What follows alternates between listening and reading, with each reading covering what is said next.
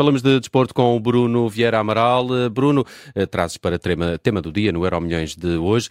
Teatro dos sonhos a arder. Os problemas no Manchester United não terminam. Não terminam. O clube orientado pelo holandês Ten Hag está em nono lugar na Premier League, uh, com nove pontos em seis jogos, correspondentes a três vitórias e três derrotas, e parece não sair da, da cepa torta. Vai ter uma oportunidade para uh, modificar um pouco as coisas já hoje, num encontro para a Taça da Liga contra o Crystal Palace. Mas uh, os resultados até agora não têm sido muito positivos, quer no campeonato, com essas três vitórias, quer também no primeiro jogo da Champions, uh, mas aí a derrota, um resultado mais natural, visto que perdeu em Munique contra o Bayern.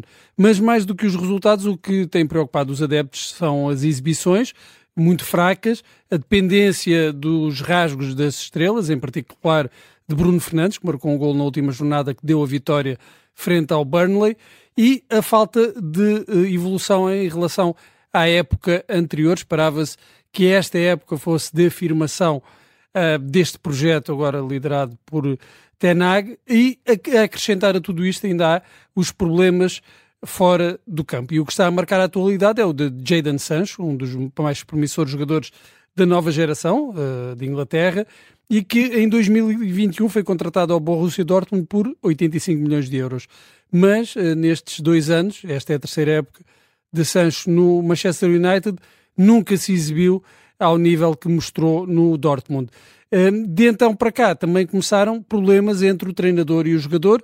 Quando há algumas semanas após a derrota com o Arsenal, o treinador deu a entender que Sancho não jogava e nem sequer tinha sido convocado para esse jogo por falta de empenho nos treinos o jogador recorreu às redes sociais, desmentiu o técnico e disse que não aceitaria ser o bode expiatório para os problemas da equipa. Agora, como se costuma dizer, um, o conflito escalou e Jadon Sancho foi proibido de treinar com o restante plantel, remetido para os treinos da equipa de sub-23.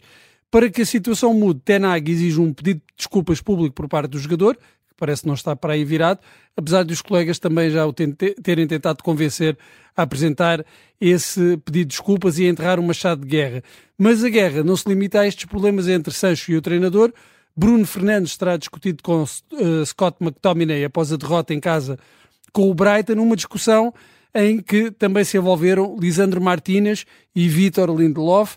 Não sabemos se há pão, mas uh, no Teatro dos Sonhos todos ralham e não se sabe quem é que terá razão. É verdade. De, de, resto, falavas desse jogo da Taça da Liga com o Crystal Palace. Estava aqui a confirmar que o próximo jogo no campeonato também é com o Crystal Palace. Uh, então é um uma duplo, dupla jornada. Uma dupla jornada, vamos ver. É, é, que pode estar uh, dependente do futuro de, de Tenag deste, destes resultados Ele agora parece nos próximos muito seguro, tempos. não sei se pela direção. Também uh, passa-se um bocadinho a ideia de que no Manchester United os próprios donos do clube estão mais interessados em vendê-lo ou pois. numa boa altura para se desfazer daquele ativo e então mantêm lá a TNAG porque se calhar não querem estar a gastar dinheiro na, na, quer no despedimento, quer na contratação do novo treinador. Mas é que vai desvalorizando, não é? Também, porque sem resultados desportivos também não, não conseguem valorizar, apesar de, claro, de ter um valor que é, uh, não, não depende do, do resultado desportivo imediato. A verdade é que esta conjuntura também não é nada favorável porque os ativos desvalorizam. Muito bem, vamos ao futuro. Eh, está tudo a pensar no mesmo. Benfica-Porto, sexta-feira, primeiro clássico do campeonato. É, depois da supertaça que o Benfica ganhou por 2-0, os dois rivais voltam a encontrar-se no primeiro clássico deste campeonato, se não incluirmos aqui o Sporting, Sporting de Braga, e as duas equipas vêm de vitórias no campeonato, com o Porto com um ponto de avanço sobre os encarnados. E olhando para esse jogo da supertaça, uma coisa é certa, os treinadores não podem apostar nos mesmos 11. Uh, no Benfica, Vlaco Dimos e Ristich saíram do clube. No Porto, Otávio foi para a Arábia Saudita e Ivan Marcano está lesionado. Em princípio, será uma lesão para a época inteira. Uh, Pepe também está em dúvida, ele que não alinhou no jogo contra o Gil Vicente. Portanto, aceitam-se apostas, até porque Roger Schmidt promoveu algumas alterações no último jogo contra o Portimonense, dando a titularidade a David Neres no lugar de Angel Di Maria e a Morato no centro da defesa para o lugar de António Silva. E esta será a grande dúvida no 11 do Benfica, como António Silva não poderá jogar em Milão contra o Inter na terça-feira para a segunda jornada da Champions, será que Schmidt volta a apostar em Morato ou faz regressar António Silva, poupando Morato, para o jogo de terça-feira? Também não é muito provável que repita o sistema sem ponta de lança, como fez nesse jogo da Supertaça, que depois até corrigiu na segunda parte com a entrada de Musa. Musa que parece estar à frente de Artur Cabral aqui nas opções para o ataque do Benfica. Quanto ao Porto, eu diria que nestes jogos hum, há sempre surpresas a esperar de, da parte de Sérgio Conceição, que tem sido muito feliz nas visitas ao Estádio da Luz.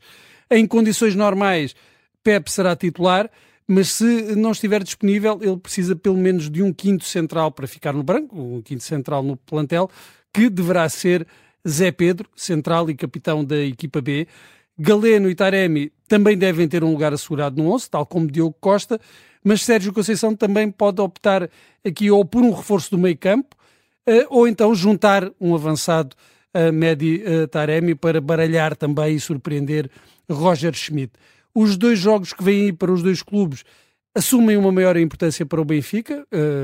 O Porto depois joga na quarta-feira com o Barcelona para a Champions.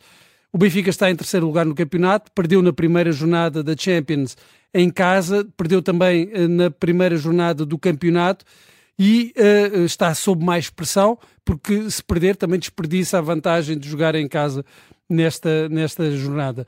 Uh, ainda não é possível fazer uma avaliação muito certa da valia das duas equipas, são precisos testes a sério e este jogo será um teste para ambas as equipas e para se ver também em que ponto é que se encontram. Os adeptos do Futebol Clube do Porto não estão muito contentes com a marcação da gala Dragões de Ouro, precisamente para quinta-feira à noite, antes do clássico.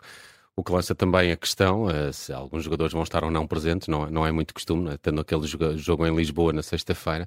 Essa gala vai ser na quinta-feira à noite. Bem, uh, não sei o que é que será pior, será a gala na, na, véspera do jogo ou os cinco dias de férias que há uns tempos o Roger Schmidt deu ao plantel. Vamos ver o que é que tem mais efeito, mas até pode servir de motivação para alguns jogadores uh, se receberem algum prémio. Talvez.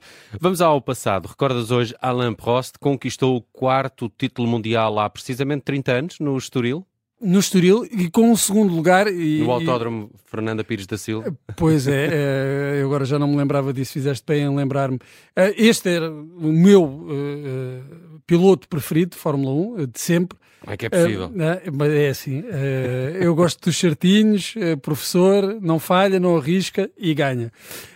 Alan Prost, que tinha estado afastado da Fórmula 1 no ano anterior, voltou para assumir a liderança na Williams Renault. Nigel Mansell, campeão do mundo no ano anterior pela escuderia de Frank Williams, foi para os Estados Unidos porque com o regresso de Prost não tinha a garantia de ficar com o melhor carro e assim o francês, na altura tricampeão do mundo, teve como, como, como companheiro o jovem Damon Hill, filho de Graham Hill, que uh, tinha sido campeão do mundo, Graham Hill, e Damon Hill depois viria a ser também campeão do mundo. O grande rival de Prost continuava a ser Ayrton Senna, que apesar das dúvidas com a saída da Honda, permaneceu na McLaren, agora com um motor uh, Ford. Mas o melhor carro era sem dúvida o de Prost, que numa temporada com 16 corridas só não conquistou a pole position em três ocasiões, incluindo no Grande Prémio do Estoril, em que Damon Hill deveria partir da linha da frente, conquistou esse lugar nos treinos, mas teve de ir para trás porque o carro não arrancou na volta de aquecimento. Na volta 52, já após a desistência de Ayrton Senna, Prost aproximou-se do líder, então Michael Schumacher, no Benetton Ford, mas como lhe bastava o segundo lugar para conquistar o título, fez jus à alcunha de professor e à fama de cauteloso e não arriscou muito, ou para não dizer que não arriscou nada, permitiu assim a Schumacher ganhar o segundo grande prémio da carreira e ganhou ele o Campeonato do Mundo. Nessa época de 1993, Prost também tinha batido o recorde de 50 vitórias em grandes prémios e antes da prova do Estoril anunciou a retirada definitiva da Fórmula 1. Com quatro campeonatos do mundo ficava apenas a um uh, de Juan Manuel mas uh, nem essa perspectiva de alcançar o, o mítico piloto argentino foi suficiente para o demover. Fechou um círculo, ele que em 1984 tinha perdido o campeonato para Niki Lauda por meio ponto, precisamente no Estoril, apesar de ter vencido esse grande prémio. Em 1993 foi então ao contrário, perdeu a corrida, ficou em segundo lugar, mas ganhou o campeonato. Ali quase também não, não, não, não passa geração com a chegada de Schumacher já Schumacher. a essa, essa corrida pela Benetton. Muito bem, está feito o Euro Milhões de hoje, edição do Bruno Vieira Amaral.